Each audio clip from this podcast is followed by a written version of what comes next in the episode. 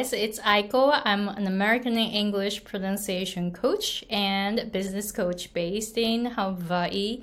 On this channel, I am sharing my own journey as an English pronunciation coach for Japanese speakers.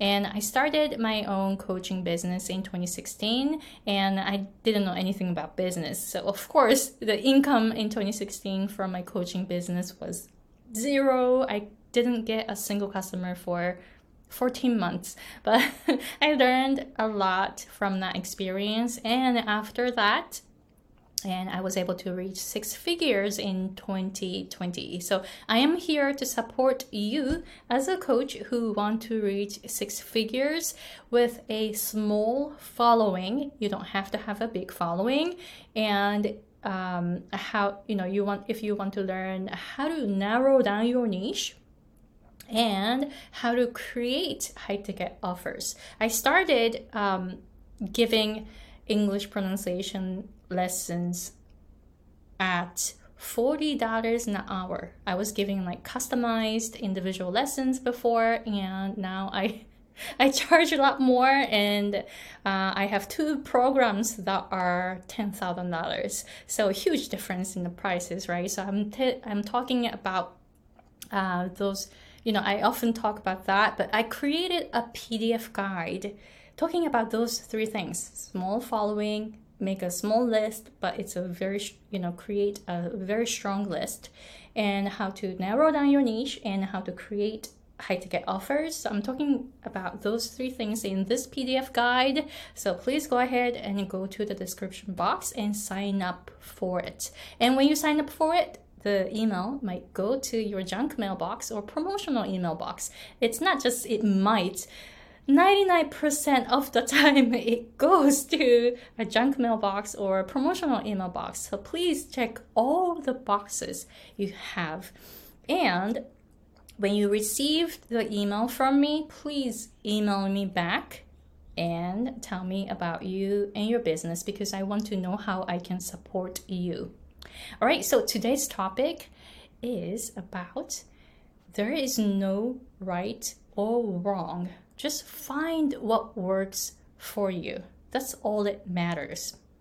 And then, you know, like when I was learning um, business, I didn't know anything about business back then 2016 and I, I finally got tired of working for someone working for a company because um, you know i was like relying on other people for my financial finance financial situation right? So i did not like it and i finally got tired of it and i decided to start my own business in 2016 and um, as I mentioned earlier, I didn't make any money in 2016 from my um, coaching business.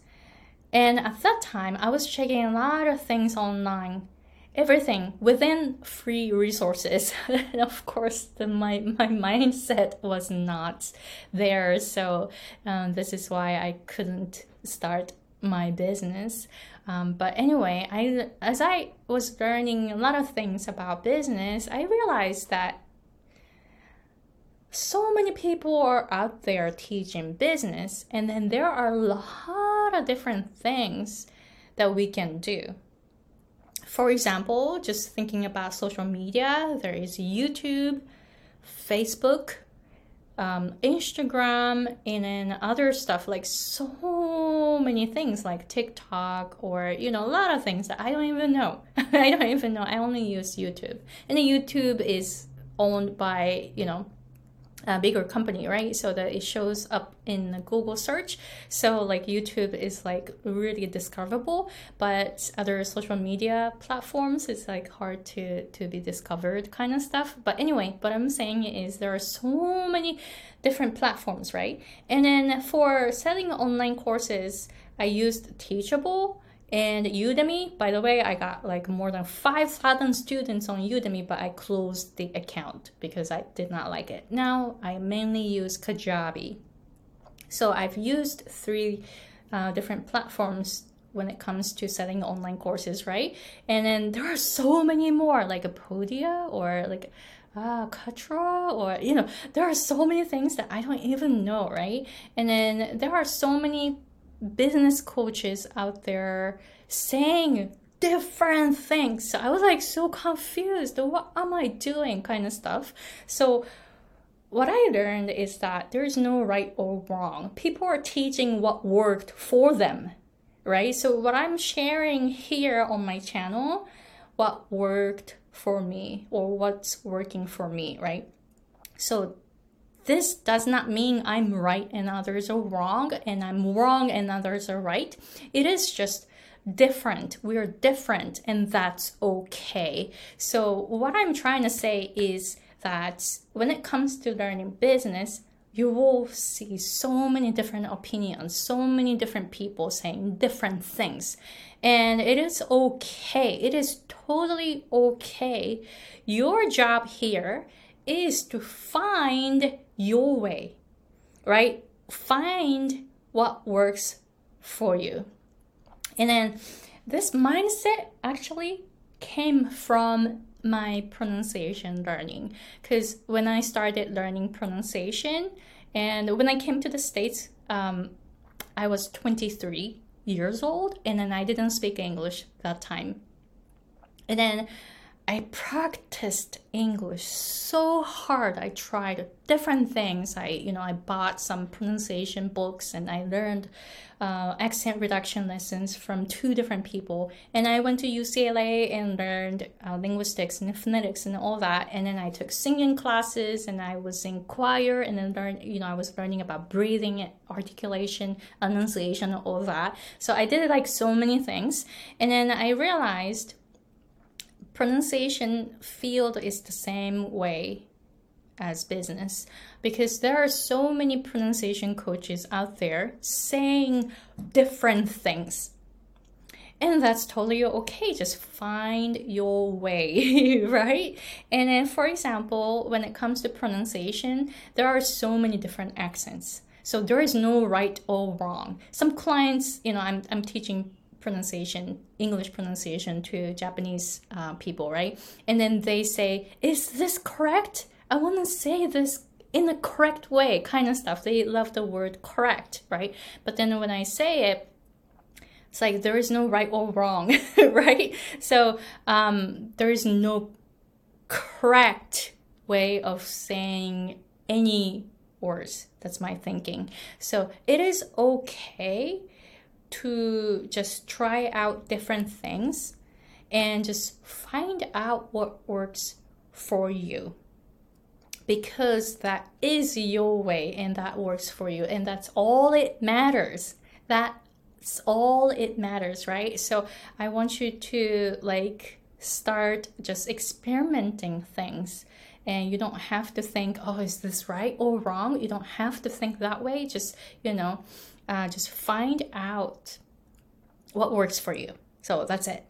that's it. So I wanted to share this mindset because we don't want to be locked into a box where, oh, this is the right way and this is the wrong way, therefore I shouldn't do this kind of stuff. It's more like you don't have a box, you don't stay in the box, but just try to do different things and then, you know, you know, trying to do different things freely in order to find what's best for you.